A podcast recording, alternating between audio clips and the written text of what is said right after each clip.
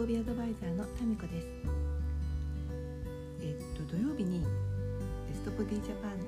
に東京大会に行ったってお話をしたんですけれどもベストボディジャパンにね出ているとみんなすごいねとかって言ってくれるし中って毎年毎回出てる人はまあそんなもんだよねっていう感じなんですけれどベストボディジャパンにね出るのが優勝とかグランプリを取るとかうんと地方大会で優勝するとかそういうことだけが目標でしないんだよっていう例をねちょっと見たのでそんなお話をしたいと思います。私の知っている方でうんと突然ねベストボディジャパンに出るって言われた方がいらっしゃってだからトレーニングもするし減量もする食事制限もするみたいにねすごいこう頑張られて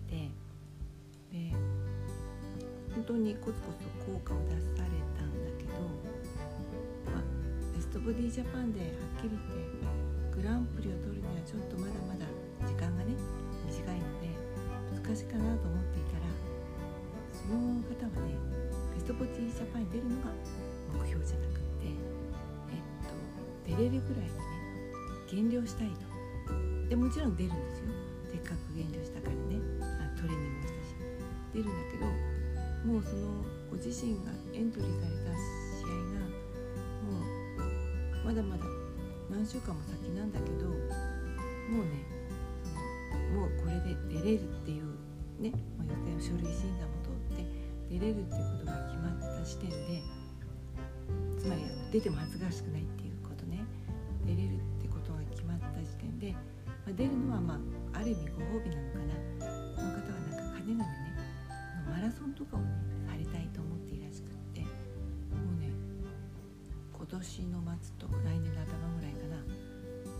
もうねハーフマラソンのいい試合を見つけてこらせていてもしかしたらもともと目をつけていたのかもしれない。もうね申し込まれちゃったんだよね。でそれはすごくなんかいいいや頭のいい方がされるから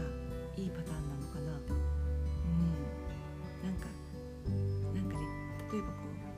たいんですとか言う人いるけどもうちょっとねこう具体的なそういうふうにね目標を持ってもちろんベストボディジャパンに出るっていう目標でもいいしそのままもっと上に行きたいっていうふうに変更してもいいし、まあ、とりあえず出て、まあ、ビキニが人前で着れるっていうところでゴールにしてもいいしなんかいろんな使い方があるけれどなかなか痩せないんですっていう方はなんかねなんかその先を見てないんじゃないかなっていう気がきました。今日はそんな話お役に立ったでしょうか？今日は8月8日の月曜日。張り切っていってらっしゃい。それではまた。